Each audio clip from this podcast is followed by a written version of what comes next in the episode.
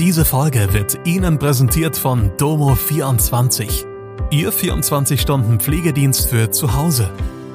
Heute noch die Unterstützung finden, die Ihre Liebsten im Pflegealltag benötigen. Besuchen Sie uns gleich unter www.domo24h.de.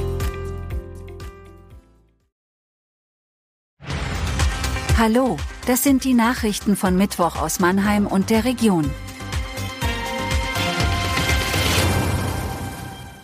Glatteis in der Region. Zweiter Tag des Marktplatzprozesses. Waldhofpräsident will Galeria Karstadt Kaufhof retten. Das Glatteis in der Region hat am Mittwoch für einige Einschränkungen gesorgt. Die Polizei Mannheim meldet am Mittag bisher 26 Unfälle im Zusammenhang mit Glätte. In Südhessen hat es ebenfalls mehrere Unfälle gegeben. In Mannheim selbst ist der Luisenpark bis zum Nachmittag geschlossen geblieben. An den Schulen blieb die Zahl der Entschuldigungen gering. Der E-Scooter-Anbieter Bolt hat in Mannheim seine Fahrzeuge aufgrund der Glätte abgestellt. Alle aktuellen Entwicklungen könnt ihr in unserem Live-Blog nachlesen. Beim Prozess zum tödlichen Polizeieinsatz am Marktplatz ist auch am zweiten Verhandlungstag das Interesse groß gewesen. Trotz Schneesturm und Glatteis sind fast alle Plätze im Saal belegt. Vor dem Gerichtsgebäude hat es erneut eine Mahnwache der Initiative 2. Mai gegeben. Bei der heutigen Verhandlung hat das Gericht Augenzeugen des Vorfalles angehört.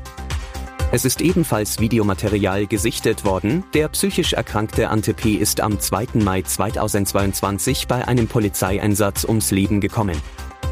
Ein Polizist ist wegen Körperverletzung im Amt mit Todesfolge angeklagt.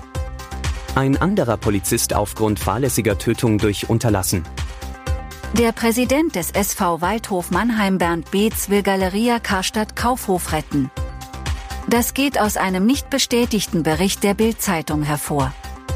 Erst in der vergangenen Woche hatte die Warenhauskette erneut Insolvenz angemeldet. Der Insolvenzverwalter der Kette und das Management der Firma suchen deshalb weiter nach Käufern.